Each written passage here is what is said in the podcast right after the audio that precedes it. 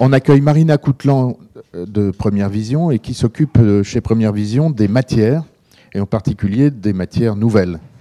Euh, ça fait deux fois que j'ai l'occasion de vous entendre. La première fois, c'était à Wooznext en janvier, et puis la semaine dernière au, au Carreau du Temple pour le salon, l'édition Blossom de, Première Vision. Merci de partager votre savoir avec nos étudiants. Vous présenterez quelques idées et informations, et on va vous poser plein de questions dès que possible. Merci. Euh, bonjour à tous. Euh, donc, je fais partie euh, de l'équipe Smart Création de Première Vision, qui est dédiée aux questions de l'éco-responsabilité. Euh, c'est un sujet qu'on développe depuis 2013. En fait, on a commencé par des séries de conférences pour sensibiliser notre public à ces questions complexes que sont l'éco-responsabilité et l'éthique dans la mode. Et à partir de 2016, on a eu des espaces physiques dédiés où on a mis en avant l'offre de nos exposants. Donc, quand on vient chez Première Vision, on vient sourcer ces fils, ces tissus, ces cuirs, ces composants accessoires pour faire ses collections. Donc, je vais partager avec vous aujourd'hui un panorama des familles de matières éco-responsables qui euh, existent aujourd'hui sur le marché. Et au-delà d'exister, elles sont industrialisables, ce qui est extrêmement important parce que euh, dans les médias, vous allez euh, voir toutes sortes de développements hyper intéressants. Notamment, on parle beaucoup de la biocouture ces derniers temps. cependant, ce qui est intéressant pour notre industrie, c'est qu'elle soit industrialisable parce que quand on a des, quand on est une marque, on a des volumes de production importants, il faut qu'on puisse passer de, nombreux, euh, de nombreux critères très demandeurs. Donc, on va commencer par une première catégorie qui est euh, les matériaux euh, naturellement responsables. Ici, on, on, évoque des matières comme le lin et le chanvre, euh, qui sont des matières anciennes que tout le monde connaît. Euh, cependant, elles connaissent un regain d'intérêt euh, parce qu'elles ont énormément de vertus. quand on parle du lin, alors déjà, il faut savoir qu'en Europe, on, a 85% de la production de lin sur une diagonale qui s'étend de Caen à Amsterdam. le lin a besoin d'extrêmement peu de pesticides, pas d'irrigation. il est nature, naturellement nourri par l'eau de pluie. C'est une fibre qui est travaillé en rotation de culture tous les 7 ans. Donc euh, l'avantage également du lin, ça va être que quand on va euh, cultiver les matières qui vont euh, suivre sa culture, ça optimise les sols, la qualité des sols de 20 à 30% euh, Le lin a notamment connu un extrême regain d'intérêt dans le linge de maison ces derniers temps et on le réemploie beaucoup, beaucoup dans la mode du fait de toutes ses vertus. alors certes, il y a un petit peu de pesticides. Maintenant, par exemple, la quête du lin bio, c'est une quête qui n'a pas franchement d'intérêt parce que euh, utilise très peu euh, de, de, produits phytosanitaires qui sont toxiques. Donc, euh, vaut mieux rester sur un approvisionnement qui est européen, avec des certificats comme Masters of Linen ou European Flax, qui vont vous garantir que les plants sont traités sans OGM. Quant au chanvre, euh, on entend beaucoup parler en ce moment. Euh, ces deux dernières années, il y a beaucoup de recherches sur le chanvre, notamment parce qu'il est présenté comme une alternative au coton. Euh, on connaît, enfin, vous êtes très certainement sensibilisés à ce faux ami qu'est le coton, cette idée qu'ont souvent les consommateurs que le coton est une matière naturelle et que donc elle est éco-responsable, à savoir que le coton, c'est 20% des pesticides au monde, que c'est des emplois d'eau absolument énormissimes. Donc c'est un faux ami et on se tourne notamment vers le chanvre pour avoir des alternatives. Le chanvre, au même titre que le lin, il régénère les sols. Euh, ici, on est sur des rotations de culture qui sont plutôt euh, tous les deux ans. Et c'est une fibre qui est extrêmement solide. Si vous développez des, euh, des, collections slow fashion, ça a un vrai intérêt parce que là où un coton peut résister euh, 10 ans pour des belles qualités de coton, euh, le chanvre va pouvoir durer euh, deux fois plus longtemps. Il a également une pousse qui est deux fois plus rapide que celle du coton. Et qui en plus est euh, deux fois plus généreuse sur, euh, une même parcelle. Euh, ici, alors je vous ai mis quelques exemples de matières. Alors l'écran ne va pas forcément rendre justice à la beauté des matières qu'on a pu avoir dans les mains pour les derniers salons.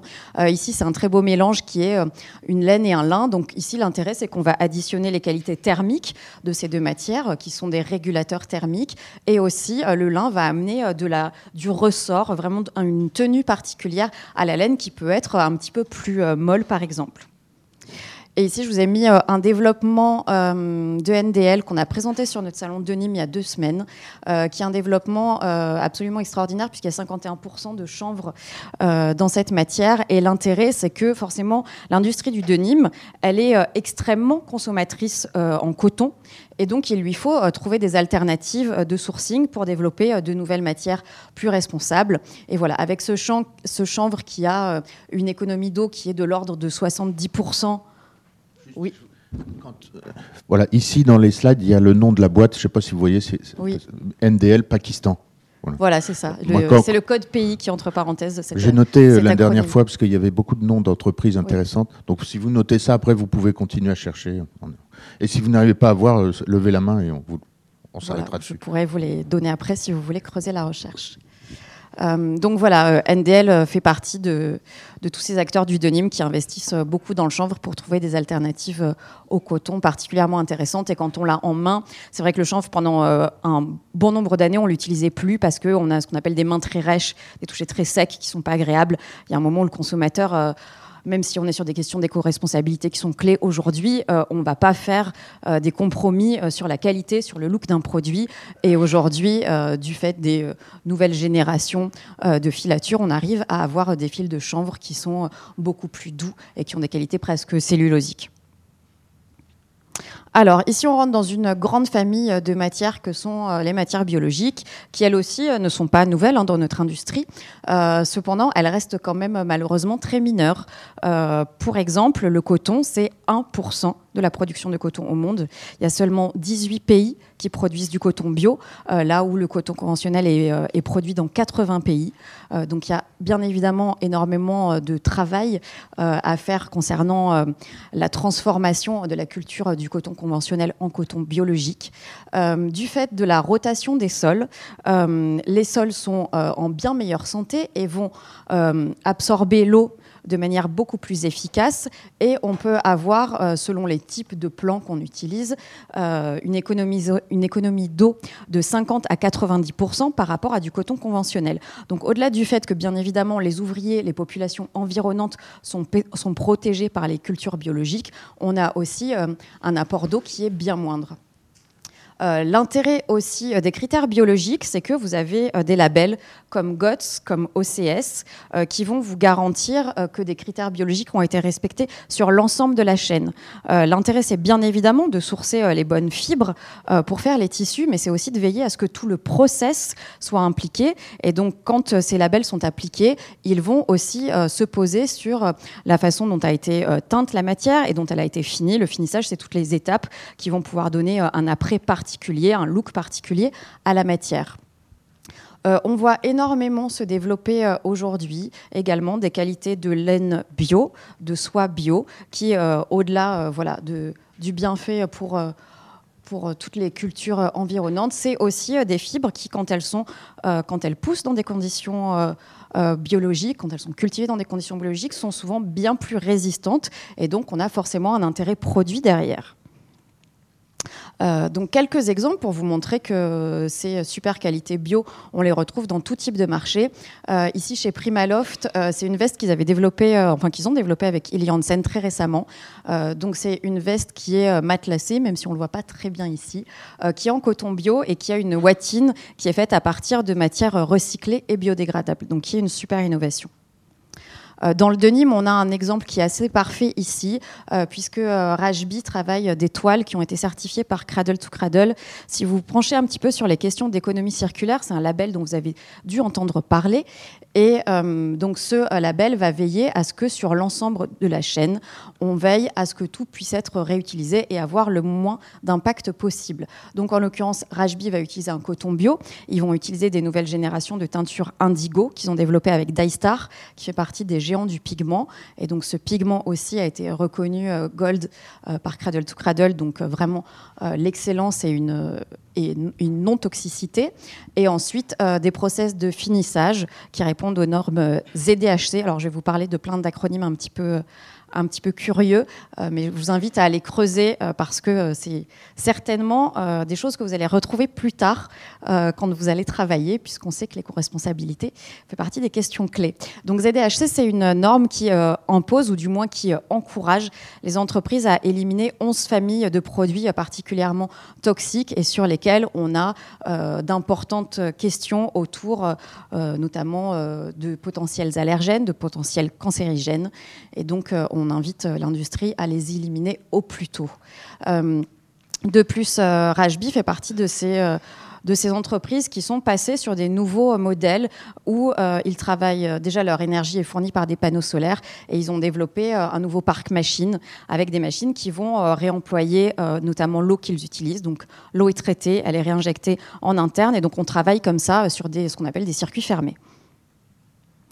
On retrouve voilà, des développements, euh, ça peut être en print, notamment nous sur les forums de tendance qu'on a présentés euh, la saison dernière, il y avait un gros courant sur ces, euh, sur ces graphiques un petit peu arty.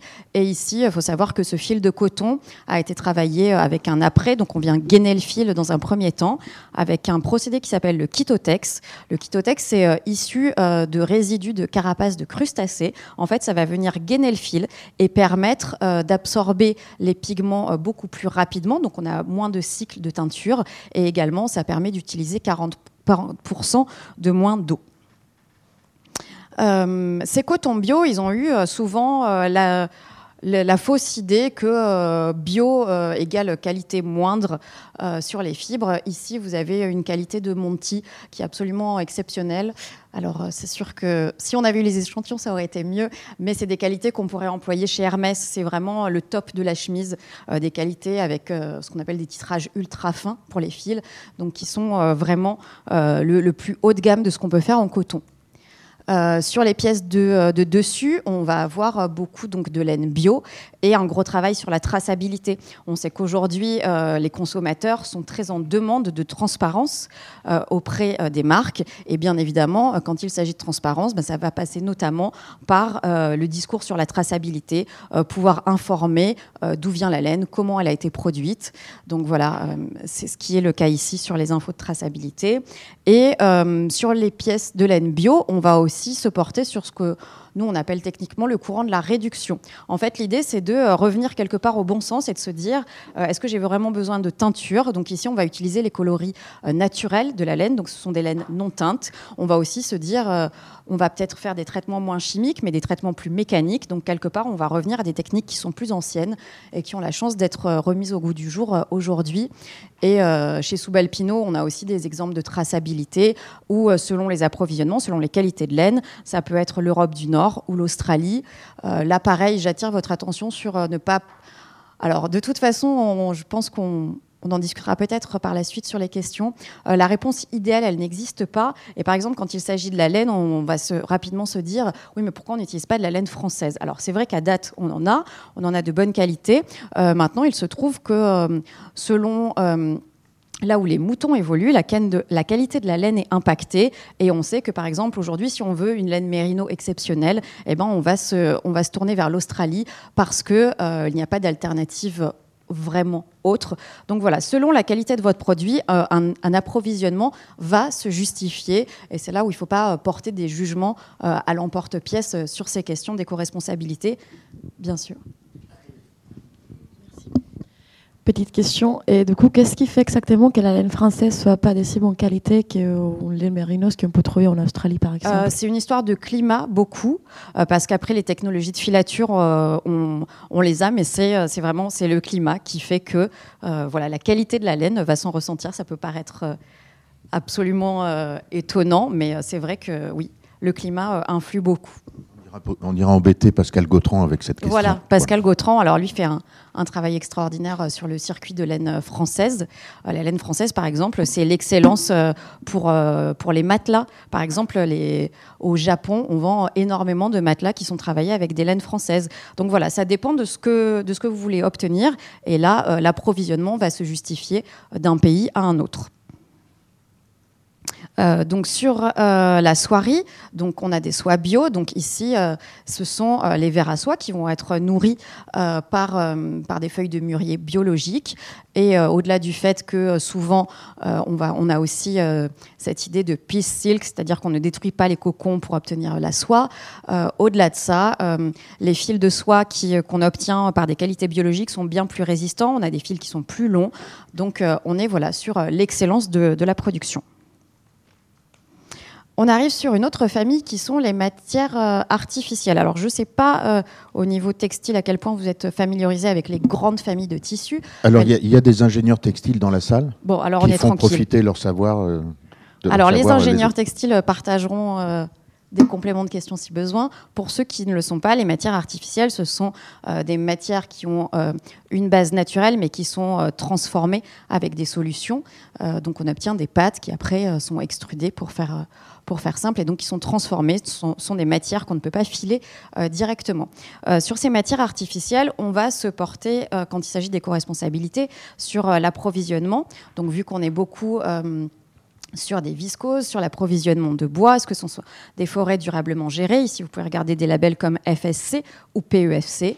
Euh, et après, bien évidemment, toutes les solutions qui sont employées pour transformer la matière. Ce sont des bains euh, chimiques pour une extrême majorité euh, d'entre elles. Donc, il est important que ces eaux soient très scrupuleusement traitées ou que ces matières soient travaillées sur des principes de cercle fermé de circuit fermé, pardon, comme on, l'évoquait tout à l'heure, où on va réutiliser l'eau, réutiliser les solvants pour produire euh, les, prochaines, euh, les prochaines matières. Ici, on va avoir euh, des fibres, des fils comme les, les, cellulosiques de Lenzing, donc on a le Tencel, le Refibra, les Covero, l'acétate de Naya. On a une très belle qualité qui s'appelle Lenka également. Donc voilà, qui sont pour la plupart travaillés en circuit fermé et vertueuses. Donc voilà, vous avez des exemples ici. Euh, donc voilà, là on est sur. Pardon, euh, Marina, pour, pour se renseigner sur ces tissus-là, on va, on va On va sur la, le site de la boîte autrichienne que vous venez de citer euh, Oui, Lenzing, communique énormément là-dessus. Donc il y a mm. Naya qui est une fibre qui est produite par Eastman, qui sont des Américains. donc oui, mais principalement chez, chez Lenzing, vous allez, vous allez avoir beaucoup d'informations. Oui. Autrichien, oui.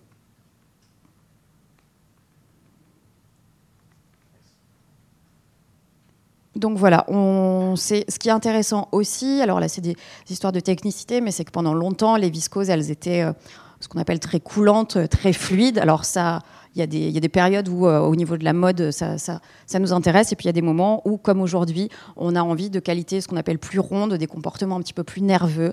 Et l'évolution aussi des technologies permet euh, d'avoir plus de rondeur dans la matière.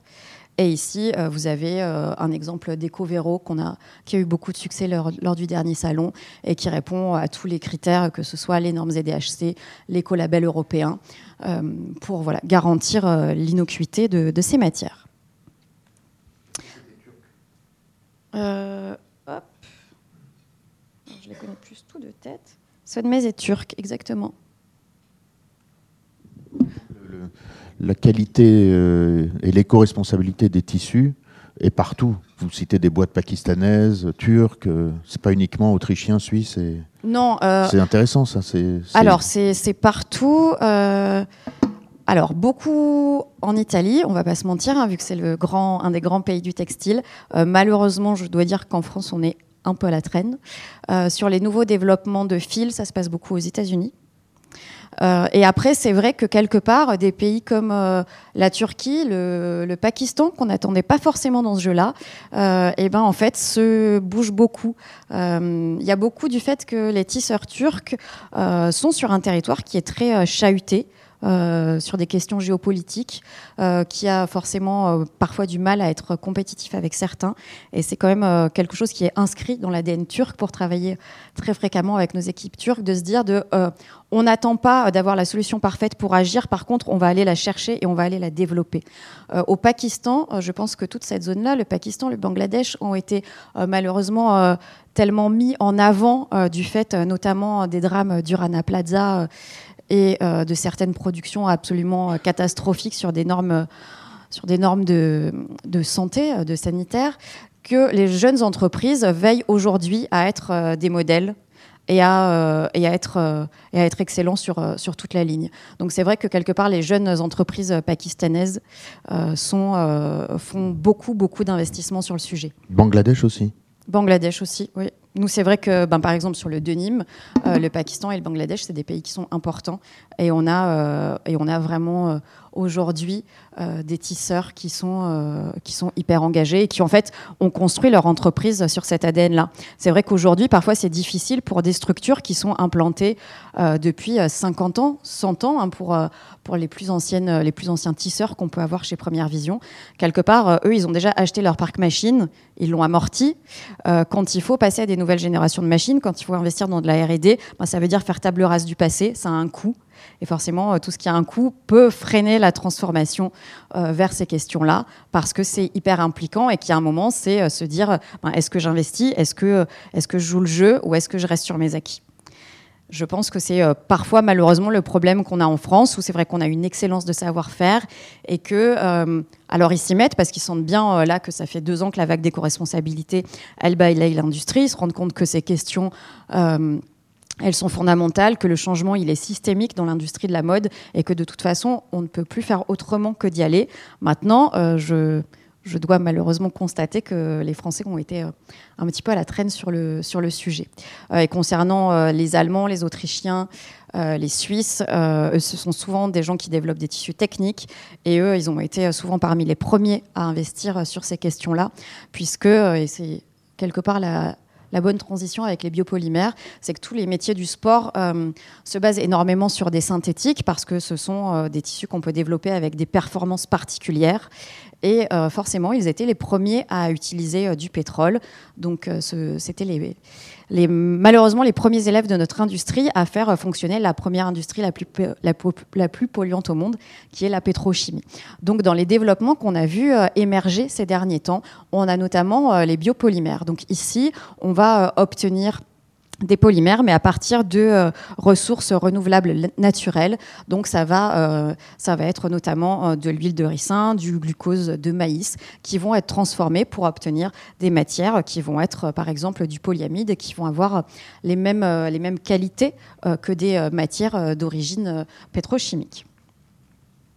Donc ici, on a notamment euh, une maille de, Brugnoli qui a un polyamide qui est fait en Evo, qui est un polyamide issu d'huile de ricin, euh, qui peut être utilisé euh, pour le sport ou pour la lingerie. On va avoir des développements, ici c'est du Sorona, donc c'est du glucose de maïs, et qui est membrané, donc ce qui permet d'avoir des particularités, des performances notamment déperlantes particulièrement fortes. Et la membrane est faite à partir de matières recyclées. Donc ici, on, additionne deux composantes. Ici, alors, vous ne le voyez pas du tout, hein, mais euh, c'est un visuel de néoprène. l'écran, il faut le changer, il faut faire une pétition là. Donc, euh, ça ressemble vraiment à du néoprène, sauf que c'est fait euh, à partir de biopolymères et de graphène. Et il y a un endroit, un envers que vous ne voyez pas non plus, donc vous me croirez hein, sur parole, qui est en polaire, qui est recyclé. Donc ici, on va additionner les qualités du graphène, qui est naturellement très résistant dans la durée à euh, un envers qui est euh, recyclé. ici, on a un développement qui, qu'on voit de plus en plus apparaître dans l'industrie du cuir. C'est qu'on a une croûte de cuir qui est tannée en métal free et qui est enduite de ce qu'on appelle une espèce de nom barbare qui est un biopolyuréthane, qui est en fait un polyuréthane qu'on obtient à partir d'amidon de maïs ici. Et on va pouvoir retrouver des développements voilà, sur toutes ces nouvelles générations de bioplastiques, où euh, ici, on a une composition qui est faite également euh, euh, à partir de, glucose qui sont issus de, de, bagasse, donc les résidus de canne à sucre, qui ont été transformés, travaillés avec des minéraux et des pigments. Et il se trouve que ce produit a été testé pour être biodégradable, enfin pour vérifier que sa biodégradabilité est euh, optimale pour l'environnement, puisque pareil, dans les grands courants comme le marketing, il y a la biodégradabilité. Là, il faut veiller à ce que les produits aient été testés par une tierce partie qui garantit qu'une fois que le produit est en euh, nanoparticules dans l'environnement, il ne va pas laisser de traces toxiques. Alors, la famille dont vous entendez euh, le plus parler aujourd'hui, c'est celle euh, des recyclés. Parfois, on parle de régénérés, souvent quand il s'agit euh, de laine. Et c'est la famille qui, a, qui connaît le, plus gros boom dans notre industrie aujourd'hui. Alors, c'est une famille qui a plusieurs branches, puisqu'on a des recyclés d'origine naturelle ou d'origine synthétique. On a des process de transformation qui sont mécaniques ou chimiques. Donc sur les naturels euh, recyclés, on va bien évidemment parler euh, de coton. Euh, le coton, il est très intéressant quand on travaille du coton recyclé avec des chutes de production. donc dans les, pareil, alors dans les sous-familles de recyclage, vous allez entendre parler de pré-consumer et de post-consumer. Le post-consumer, vous connaissez ça. Vous avez ramené vos produits en magasin, ils vont être traités, et je vais revenir là-dessus un petit peu plus tard. Le euh, pré-consumer, ce sont les résidus de l'industrie. Donc, par exemple, un tisseur n'a pas vendu une de ses productions, il a du dead stock, il y a, il y a 2000 mètres qui, euh, qui sont immobilisés dans l'usine, mais en fait, il va partir de ses propres tissus pour en faire des nouveaux. Euh, alors, le coton recyclé, à date, on obtient encore des fibres assez courtes, qui fait que souvent on doit le mélanger. Donc, dans ce cas-là, l'idéal, c'est de le mélanger, par exemple, avec du coton bio. dans les recyclés naturels, on va bien évidemment avoir la laine. Ici, c'est un savoir faire euh, aussi qui est assez ancien. Euh, c'est énormément dans la région de Prato euh, et qui, voilà, qui fait partie de ces techniques qu'on a remises au goût du jour. Et la laine recyclée, pour le coup, on peut la travailler en 100% et elle est pour une immense majorité issue de recyclage pré-consumer, ce qui va permettre aussi d'avoir une traçabilité parce que c'est important de savoir ce qu'on recycle, de savoir avec quel, avec quel traitement ont été développées les matières dans, un, dans une première vie. Euh, donc voilà, ici vous avez des exemples donc pour, euh, pour vous montrer qu'on a des laines recyclées qui sont tout aussi euh, homogènes en aspect et fantaisie que, des, que des laines conventionnelles vous ne voyez absolument rien. Un coton, un coton Pima, donc qui est déjà une très jolie qualité de coton, qui est recyclé. Et ici, on, a un, on a un effet, on a une jolie lumière. Hein, c'est une matière qui satine au visuel et qui est obtenue par calendrage. Euh, donc voilà, toujours cette idée de la réduction pour amoindrir les traitements chimiques. Alors, les familles de synthétiques recyclées, euh, elles sont forcément euh, le sujet de beaucoup d'attention aujourd'hui, puisque 60% des matières qu'on utilise dans notre industrie, eh ben, c'est du polyester. Donc forcément, il y a beaucoup de questions autour de ces synthétiques recyclés, euh, qui euh, aujourd'hui sont euh, très au point, puisque ça fait partie des premiers développements dans l'industrie. Et aujourd'hui, on va pouvoir obtenir des polyesters, des polyamides, des élastanes à partir de ressources recyclées, qui sont pour une immense majorité issues de bouteilles en PET, donc les bouteilles, par exemple les bouteilles d'eau que vous consommez au quotidien.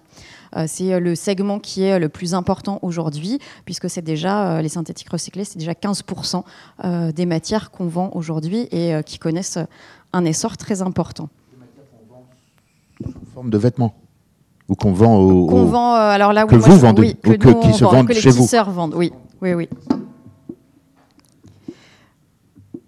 Donc voilà, vous allez euh, avoir euh, ici euh, des, exemples qui vont illustrer tout ça. on peut avoir, ce qui est intéressant, c'est aussi que l'évolution des techniques va nous permettre d'obtenir des fils qui ont aussi des aspects plus plus nouveaux que ce qu'on utilisait avant. Le polyester, naturellement, ça a toujours une brillance. Aujourd'hui, avec les nouvelles générations, on arrive à avoir des jolies, ce qu'on appelle des matités cotonnières. Hein, en, jargon euh, chez Première Vision. Euh, donc voilà, vous le voyez pas très bien ici, mais euh, c'est un joli polyester recyclé qui est très mat et qui est travaillé en double face. Ça, ça a notamment un intérêt pour des usages de produits qui sont non doublés, toujours dans l'idée de la réduction et d'essayer d'éviter d'additionner constamment du travail sur la matière. On va avoir aussi des développements très fantaisie. Hein. Les brodeurs euh, suivent, ce courant-là, euh, avec des, des, tulles qui sont en polyester euh, recyclé. pour les fils flottés, on est sur des, fils qui sont avec du lurex, mais qui ont été vérifiés comme répondant aux, normes Ocotexan classe 1 et 2. On va avoir bien évidemment l'impression qui, suit ces directions-là. Donc euh, voilà, toutes ces matières-là, on va les trouver vraiment sur tout type de support. Euh, des polyamides recyclés. Illuna, ça a fait partie des premiers à investir euh, sur ce segment-là. Et ils arrivent aujourd'hui à avoir des dentelles super aériennes, ce qui n'était pas le cas auparavant. On va avoir des soies des aspects soie, pardon, avec des, des, satins en polyester recyclé. Donc là, si vous voulez creuser sur ces fils-là, il y a le Sequel, le Reprieve, il y a New Life, donc ça c'est pour les qualités plutôt polyester, il y a Qnova et Econil pour les polyamides recyclés, et on va avoir Roika pour l'élastane recyclé. Ici, on a beaucoup aimé euh, ce développement euh, parce que euh, ça a un visuel de laine, ça a les qualités thermiques de la laine et c'est du polyester recyclé. C'est vraiment les toutes dernières générations. Et Bonoto, grâce à une, une team d'ingénieurs textiles particulièrement talentueux, est arrivé à proposer ce développement la saison dernière on va avoir, pour, voilà, pour vous montrer qu'on les retrouve vraiment sur tout type de support. Ici, c'est un chaîne ultra light qui est downproof, donc qui peut être utilisé pour euh, tous ceux qui font des doudounes. Downproof, ça veut dire qu'on n'a pas de, petites plumes ou de duvet qui vont euh, s'échapper de la matière, ce qui est souvent problématique quand on développe ce type de produit. Euh, donc voilà, on a des, qualités de tissage qui sont hyper serrées avec des fils super fins qui sont faits en polyester recyclé. Et on peut avoir euh, même des, euh, aspects euh, fausses fourrures, puisque Ecopel développe ses produits à partir de ressources recyclées également. Le cuir n'est pas en reste. Alors le cuir recyclé, c'est pareil, ça fait partie de ces, de ces savoirs qui sont anciens et qu'on a remis au goût du jour. Si vous avez notamment travaillé en maroquinerie. Vous avez dû entendre parler de Synderme, qui est euh, la matière qu'on utilise pour les renforts en maroquinerie, qui est du cuir euh, compacté, du cuir qui a été pulvérisé, puis travaillé avec, avec un liant pour obtenir ces couches-là. Eh bien, en fait, aujourd'hui, les, les, nouvelles technologies de Synderme arrivent à obtenir des visuels et des comportements absolument incroyables, puisque, voilà, ici, S-I-N euh, S-Y-N-D-E-R-M-E. Euh, donc ici, on ne le voit pas très bien. C'est un grain, ce qu'on appelle les grains Safiano. Le Safiano, c'est euh, notamment Prada qui l'a hyper popularisé. et aujourd'hui, par exemple, chez Recyclaser, ils arrivent à développer une matière qui est recyclée et euh, qui va avoir vraiment le même aspect euh, qu'un cuir conventionnel. Donc Recyclaser, en fait, ils travaillent avec euh, l'industrie gantière dont ils récupèrent les résidus ils vont broyer ce cuir-là. Donc c'est 60% de cuir, 30% de gomme naturelle, 10% de pigments et d'eau. Et avec ce, ce mélange-là, on va pouvoir obtenir ces, ces nouvelles générations de cuir recyclé. Ici, on a un développement coréen qui qui nous a particulièrement étonné la saison dernière, puisqu'Atco est arrivé à développer euh, un fil qui est euh, un fil de cuir. Et ce fil, il est euh, composé à 100% de cuir. alors bien évidemment, on ne peut pas utiliser que du cuir sur le tricotage, mais ici, ce fil de cuir, il est mélangé à de la viscose pour obtenir des matières qui pourraient servir, par exemple, pour de la basket knit. Alors là, euh, le gros de la recherche aujourd'hui, c'est sur ce recyclage post-consommation. Euh, on engage énormément les consommateurs à ramener leurs produits euh, ou à les amener dans euh, voilà, euh, les, bacs de collecte type euh, le relais. seulement, le recyclage de produits finis est très difficile. Aujourd'hui, les acteurs qui savent traiter ces matières sont quand même assez mineurs. Et le principal problème qu'on rencontre, c'est que énormément de matières sont mélangées. Et en fait, c'est ce mélange qui fait que ça complexifie tout. une immense majorité, enfin une très grande partie des tissus euh, sont des mélanges coton-polyester. Et euh, ici, on a un exemple, enfin ça c'est les, fioles de Labo d'Evernew, euh, qui est une entreprise américaine qui sait aujourd'hui recycler des produits mélangés de coton et de polyester notamment. ce qui est super intéressant avec Evernew, c'est qu'au-delà d'avoir cette, cette, technique qui est assez niche sur notre marché, c'est qu'en fait, ils vont développer un nouveau business model où ils vont aller travailler main dans la main avec les marques pour récupérer leurs invendus et euh, donner une nouvelle vie à tous ces produits qui euh, sinon auraient été incinérés. On a une loi en France qui notamment va interdire euh, à partir de 2020 d'incinérer tous les produits qui n'ont pas été vendus. Donc forcément, pour les marques, il y a un gros enjeu qui se pose sur comment je vais, qu'est-ce que je vais faire de tous ces stocks dormants. Et voilà, Evernew va pouvoir. alors ils ont déjà fait des développements avec les vis, avec. Evernew, c'est écrit E-V-R-N-U. Oui, tout à fait.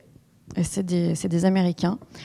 donc, ils ont travaillé avec Levis, avec Adidas, avec Stella McCartney, même avec des énormes types Target, pour vraiment aller récupérer leurs invendus. Aussi, ce qui est intéressant dans cette histoire-là, c'est que forcément, euh, les marques connaissent l'origine des matières qu'elles avaient utilisées dans une première vie pour les vêtements. Donc Evernew va avoir davantage d'informations sur euh, ce qu'ils recyclent, euh, ce qui permet des boucles plus vertueuses. Et la dernière famille de matières qu'on voit beaucoup apparaître aujourd'hui, ce sont ces matières alternatives qui sont en fait issues de résidus euh, d'une autre industrie. En fait, euh, la ressource de notre industrie, elle vient de déchets d'une autre industrie, euh, particulièrement de l'industrie agroalimentaire. Vous avez certainement tous entendu parler de Pinatex, qui est cette matière alternative qui est faite à partir de feuilles d'ananas. on obtient un feutre qui est enduit et qui permet donc d'être utilisé en marots et en chaussures. On va avoir des gens comme VGA qui travaillent à partir de résidus de raisin. Euh, Frumat qui travaille avec de la pomme. Donc ici, euh, en fait, on est sur des principes de boucle circulaire où, euh, ben, quelque part, la matière première d'une industrie va devenir la matière première d'une autre industrie. Donc on estime que nous, ce sont des matières secondaires que l'on emploie. F-R-U-M-A-T. Ce sont des... Oui, et VGA, ce sont des Italiens. Ils ont eu notamment... alors sur VGA, je suis sûre qu'ils ont eu le Global Change Award euh, et sur Freemat, euh, en tout cas, ils étaient incubés. Souvent, souvent les, marques citées par Marina ont une page sur le site de Première Vision. C'est le cas de Frumat. Oui. Frumat de la pomme à la peau.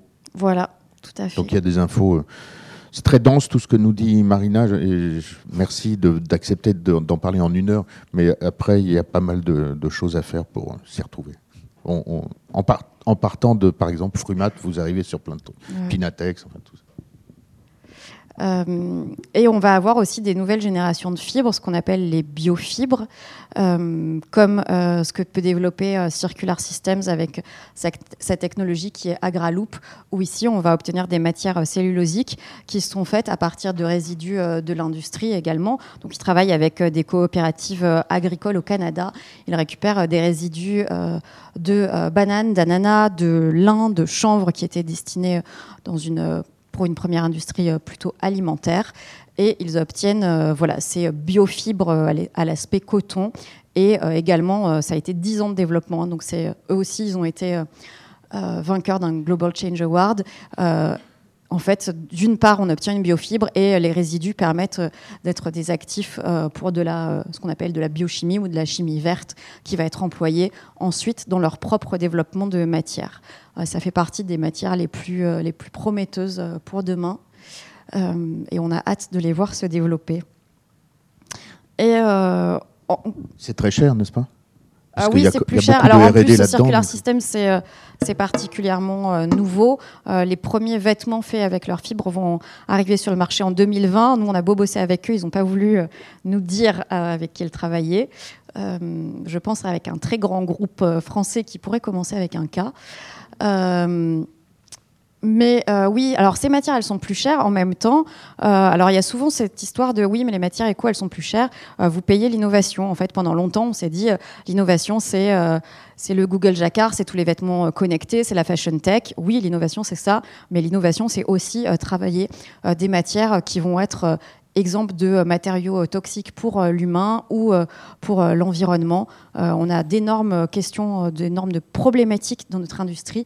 Et donc l'innovation, c'est ça aussi. la RD, c'est ça. Et quelque part, on peut remercier certains industriels de s'être acharnés pendant 5 ans, 7 ans, 10 ans pour aujourd'hui nous proposer ces solutions-là parce qu'elles ont mis énormément de temps. C'est pas juste un effet de mode. Ils sont penchés sur le sujet et le développement est né au bout d'un an. non, ça n'est pas le cas. Circular System, c'est 10 ans de développement euh, là, je vais vous parler de nouveaux process de teinture. Euh, ben, Green Dye, c'est 7 ans de développement. Fritsch Fraberei, c'est 10 ans. Et donc euh, là, une fois de plus, c'est du bon sens. la teinture naturelle, c'est quelque chose qui est vieux comme le monde. Seulement, à date, on ne pouvait pas l'utiliser pour l'industrie de la mode parce qu'on a des cahiers des charges qui sont extrêmement lourd. On a besoin, alors déjà, la teinture naturelle, ça avait, c'était compliqué à fixer. Donc on avait des problèmes de matière qui dégorgent, on avait des problèmes d'uniformité de la teinture sur une, sur une pièce de tissu. On avait un problème de reproductibilité de la couleur. On ne pouvait pas obtenir la même nuance d'un bain à un autre, ce qui pour une marque de mode est absolument inconcevable. Et voilà. Et ces industriels qui se sont acharnés, cet Italien, cette équipe allemande, qui sont acharnés pendant, pendant de nombreuses années, sont arrivés à développer des nouvelles générations de teintures qui sont d'origine végétale, qui peuvent aussi être réalisée en eau froide. Donc en plus là, on a également une économie d'énergie. Euh, quand il s'agit de Green Dyes, elle a été euh, certifiée Cradle to Cradle parce que les eaux euh, sont traitées, réutilisées en interne. Donc on est sur des circuits fermés. donc voilà, de très belles, de très belles options. Donc Green Dyes, c'est green comme la couleur verte et Dyes comme la teinture, donc D-Y-E-S. ici, on a un exemple de Sfat et Combier, donc qui est parmi des plus beaux plus beau soyeux euh, français qui est euh, dans la région lyonnaise et qui a développé notamment une mousseline de soie bio et qui est teinte euh, avec des teintures naturelles. Ce qui est aussi intéressant, c'est que ces teintures naturelles, jusqu'ici, elles étaient assez fades en couleur. Aujourd'hui, avec l'évolution des technologies, on peut avoir une belle intensité colorée, comme ici, un rouge on va se pencher donc sur cette approche de finissage, donc de vraiment travailler sur tout l'ensemble du cycle de production de la matière, sur les apprêts qu'on va euh, appliquer. Euh, euh, dans, le domaine du sport, on a énormément utilisé pour obtenir des propriétés déperlantes, waterproof, un composé qui est le perfluorocarbure, qui est d'une part un perturbateur endocrinien et d'autre part quand il est appliqué sur les synthétiques parce qu'en fait malheureusement ils vont de pair euh, au-delà du fait que le synthétique va peut-être mettre 400 ans, à se, synthétique conventionnel, à se dégrader dans l'environnement, euh, les perfluorocarbures rendent la, dégradation encore plus lente. Euh, aujourd'hui, on a énormément d'alternatives qui sont développées. Donc, c'est des produits qu'on appelle PFC free ou DWR, Durable Water Repellent, et qui sont faits notamment avec des pulvérisations de nanoparticules de liège ou des euh, ressources naturelles renouvelables. Donc ici, c'est vraiment euh, l'essor de la chimie verte. Et euh, au-delà d'être exemple de toxicité, l'intérêt, ben, c'est que l'innovation, par exemple, qui est passée par là, eh ben, ces nouvelles générations de déperlants, elles sont par exemple trois fois plus résistantes dans le temps que, les, les déperlants qu'on obtenait, de manière chimique. Et euh, donc voilà, toute la filière est impliquée. Euh, ici, c'est un cuir qui est fait en tannage végétal. Euh, le tannage végétal, c'est quelque chose qu'on emploie depuis longtemps. seulement avec les anciennes générations de tannage végétal, on obtenait des produits qui étaient assez, ce qu'on appelle un peu carton, assez raides.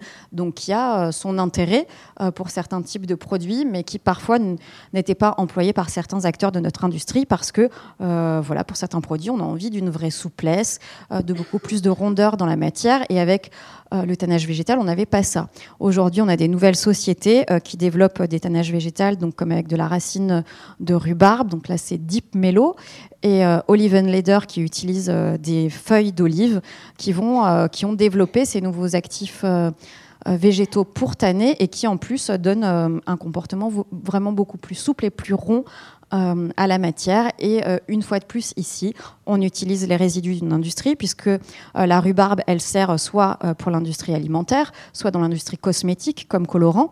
Nous, on va utiliser les racines pour, pour les transformer pour le tannage. Et en ce qui concerne l'olive, c'est la même chose. Les olives qui vont être consommées à l'apéritif, eh bien, en fait, on utilise leurs feuilles pour produire les actifs de tannage.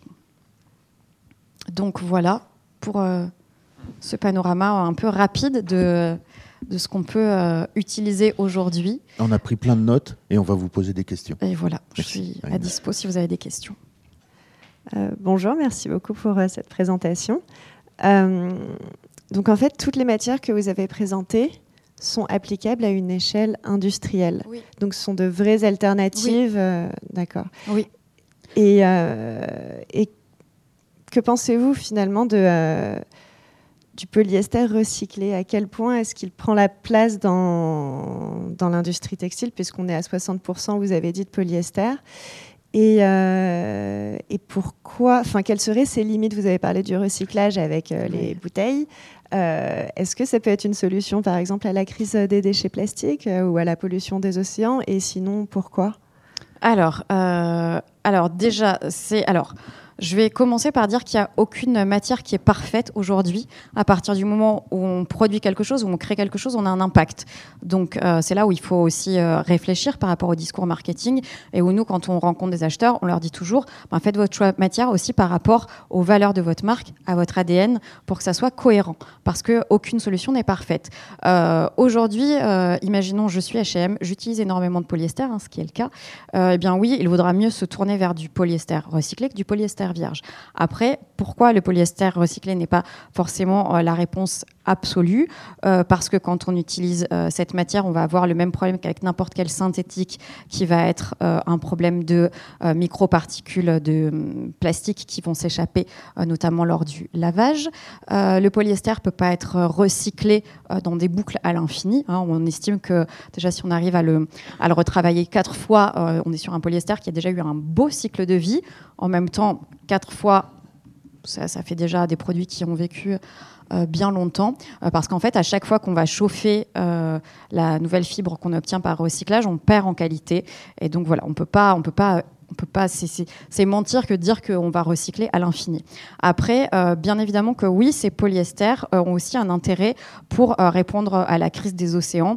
vous connaissez peut-être une, une, association qui s'appelle Parley for the Ocean, qui notamment a fait beaucoup de bruit parce qu'ils ont collaboré avec Adidas sur d'abord ce qui a été une ligne de basket qui a qui a connu, alors je me rappelle pour la première saison, c'était déjà un million de paires. Alors c'est sûr qu'on est sur des, géants comme Adidas qui vendent 250 millions de paires par an, mais la première saison ça a été un million de paires. Euh, l'année dernière c'était 8 millions de paires, et puis euh, c'était toute une ligne de produits qui a été développée parce que euh, parler a pour combat de voilà de dépolluer les océans de tous ces déchets plastiques, de ce fameux continent où transitent énormément de déchets plastiques. Alors nous c'est une ressource qu'on utilise beaucoup le, PET, puisque à date, la majorité des fibres, elles viennent euh, de cette ressource-là.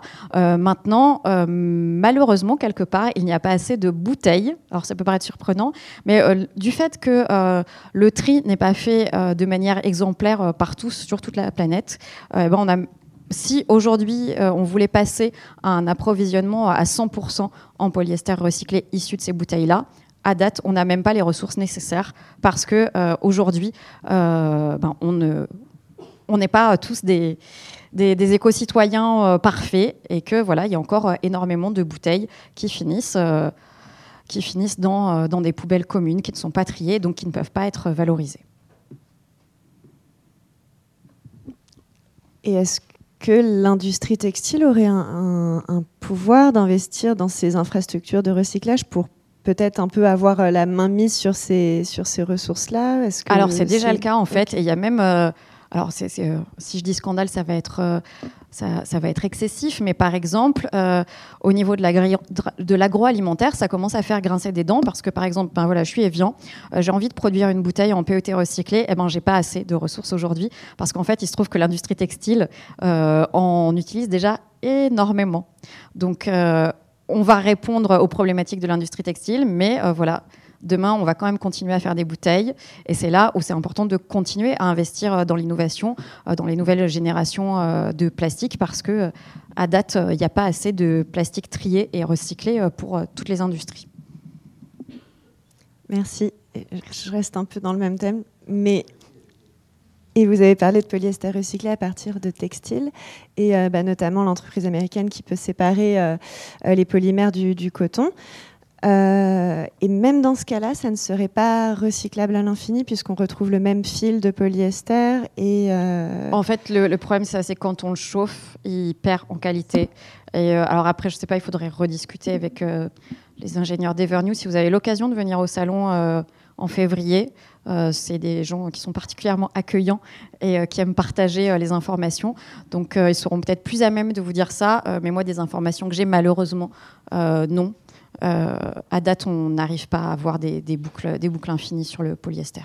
toutes les matières que vous nous avez montrées ici sont exposées à première vision Oui. À peu près Oui. si je vous ai parlé de VGA qui est en attente de signature, mais bon, bref. mais oui, oui. Et elles sont toutes réunies dans un endroit alors, euh, on a un corner qui est vraiment dédié pour ce qu'on appelle les pure players, donc vraiment euh, les industriels dont euh, c'est le business model de travailler sur l'éco-responsabilité. Donc tout ce qui est les gens, comme je vous ai cité, comme Frumat, Circular Systems, Evernew. et après, on va aussi avoir, parce qu'on a énormément d'exposants chez Première Vision, on va aussi avoir des entreprises qui travaillent, qui continuent à travailler des produits conventionnels, mais qui ont bien évidemment compris l'intérêt du marché pour ces questions-là, ou qui ont eu un un sursaut euh, de conscience écologique et qui, euh, qui s'inscrivent dans ces développements-là, donc qu'on peut retrouver euh, disséminés dans le salon, auquel cas sur notre, on a un plan guide quand on arrive sur le salon et vous avez un petit un petit picto SC qui veut dire Smart Création et qui vous indique quelles, quelles entreprises sont engagées dans ces démarches-là. bonjour, merci pour votre présentation. J'avais une question par rapport au cuir à l'heure actuelle. Donc euh, on a toute une problématique aujourd'hui sur euh, l'impact du cuir, mais est-ce qu'on connaît réellement l'impact de la fabrication de ces matériaux alternatifs aujourd'hui? Et surtout, euh, ça fait quelques années que ces matériaux alternatifs existent, mais on n'en voit pas beaucoup sur le marché.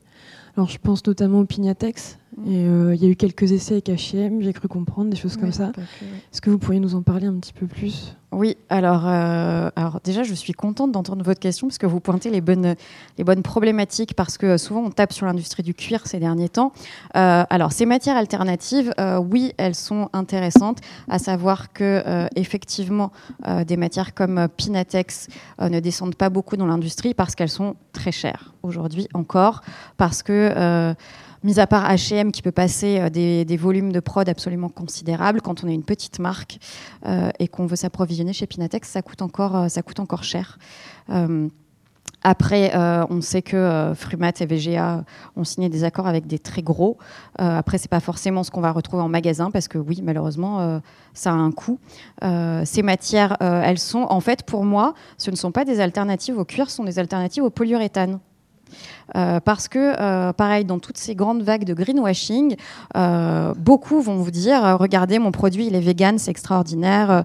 on n'est pas sur les problématiques du cuir, etc. En fait, ça a été une espèce d'excuse absolue pour beaucoup d'industriels pour, pour passer du polyuréthane ou encore pire des dead stocks de PVC, qui est à peu près une des pires matières qu'on puisse produire en textile aujourd'hui. donc voilà, c'est se dire, il y a un moment, ok, on va on va plus être sur les problématiques du cuir, mais en même temps sur un côté environnemental, euh, utiliser euh, du polyuréthane euh, conventionnel, vraiment issu de pétrochimie.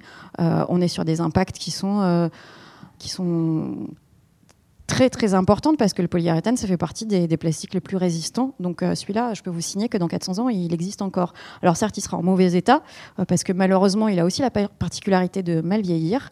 mais malheureusement, en vieillissant, il s'effrite, mais euh, ces microparticules, enfin pour le coup, c'est pas même pas des microparticules, hein, parce que c'est souvent de l'ordre de 5 mm, euh, tout ce qui va se dégrader, euh, ben, encore, c'est encore là.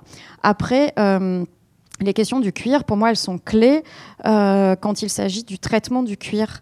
Alors, bien évidemment, il y a d'une part euh, dans un premier temps, bien évidemment, la bientraitance qui est clé, euh, à savoir parce que on est encore sur ces questions-là. Il y a encore des gens, hein, moi j'ai même des amis qui euh, ne portent pas de cuir mais qui mangent de la viande. Alors le cuir, c'est quand même un coproduit dans l'industrie agroalimentaire. Il faut savoir que en généralement, on estime que c'est 10% que la peau, c'est 10% de la valorisation de la bête. Donc en attendant, c'est quand même 90% euh, qui, euh, qui fait le chiffre de l'industrie agroalimentaire. Donc nous, quelque part, euh, on utilise les résidus.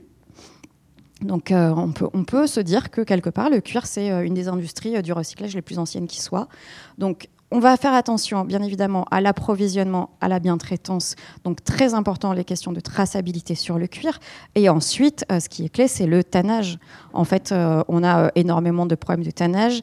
vous avez peut-être vu des vidéos d'industrie euh, en Inde notamment, euh, avec des entreprises qui euh, rejettent dans les eaux communes leurs eaux de tannage sans qu'elles soient traitées. Et là, on est sur des catastrophes environnementales absolument abominables, puisque ces eaux sont super toxiques. On utilise énormément de produits chimiques et de, et de métaux lourds, donc beaucoup le chrome. Et on est sur des grosses problématiques. Alors pareil, dans les sujets brûlants du moment, tout le monde est sur le chrome free. Euh, alors oui, le chrome peut être toxique. Maintenant, le chrome 3, qui est celui qu'on utilise pour tanner, euh, quand il est très bien géré, quand il est, euh, quand il est mélangé avec certains actifs chimiques qui ne vont pas le, faire muter, peut être un exemple qu'on peut enfin une solution qu'on peut continuer à utiliser de manière saine. C'est toujours pareil, c'est quel est votre cahier des charges. D'où l'intérêt d'aller poser un maximum de questions aux fournisseurs. Si votre fournisseur utilise du cuir euh, du Chrome, pardon, euh, qu'il travaille en, Italie notamment, s'il suit le cahier des charges de ZDHC, euh, vous êtes tranquille. En plus, il y a certains tanneurs, des gens comme Dani ou Bonaudo qui peuvent traiter leurs eaux, les réutiliser en interne. Là, on est très tranquille sur le chrome. Le problème du chrome, c'est les actifs avec lesquels ils vont être mélangés, qui vont le faire muter en chrome 6, qui lui euh, allergène, ça c'est sûr, et euh, cancérigène, on n'est on est plus très loin d'en être, euh, d'en être certain, et c'est notamment ce chrome 6 qui a, qui a contaminé les, eaux, les eaux en Inde. Donc, donc voilà, l'importance de faire attention à l'ensemble de la filière. Alors malheureusement, il est déjà l'heure, mais est-ce qu'on peut conclure avec quelques énormités que vous voudriez dénoncer? Parce qu'on voit bien que le sujet est quand même très technique et qu'il est facile de dire des conneries. Euh, ben, alors le, coton, hein, pour moi, c'est le coton conventionnel. C'est euh, ça, c'est la plus grande, la plus grande vague de greenwashing, de dire j'utilise des matières naturelles. Euh, non, le coton conventionnel, à date, c'est quand même pas pas une option qu'on peut qu'on peut continuer à encourager aujourd'hui. dans les, oui, après voilà, dans les grandes vagues de greenwashing, ben, il y a cette idée de le cuir vegan. Hein, Enfin, honnêtement, moi, je pense que la majorité, euh, bien la moitié des sujets que, pour lesquels je suis contactée, c'est euh, sur, euh, ben, j'en ai un demain, sur le cuir résistera-t-il à quelle est la question? À l'attaque végane, je crois quelque chose comme ça. donc voilà, c'est en fait c'est remettre les choses en perspective. En fait, ce que je veux partager avec vous aujourd'hui, c'est que il n'y a pas d'alternative parfaite, maintenant des alternatives bien plus vertueuses que ce qu'on utilise depuis les 20, 30, 40, 50 dernières années. Elles sont nombreuses. Donc quelque part, on n'a pas, euh, sauf pour certaines matières qui coûtent encore très très cher, on n'a pas vraiment de frein à ne pas y aller. Et après, c'est aussi se dire, euh, repenser... Euh, l'idée du prix et de la valeur. On est dans une période où en fait on a tout confondu, où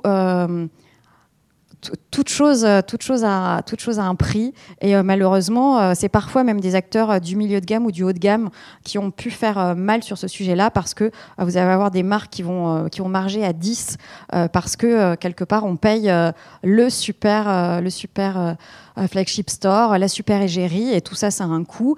mais quelque part, votre produit, eh bien, eh bien il n'a pas il n'a pas euh, la, valeur euh, qu'il devrait avoir parce que euh, souvent, eh bien, on va rogner sur des coûts de matière, sur des, process de production afin de marger davantage. Donc, ce qui est aussi important de partager aujourd'hui, c'est de remettre la valeur des choses au bon endroit, d'être transparent, d'expliquer les cycles de production.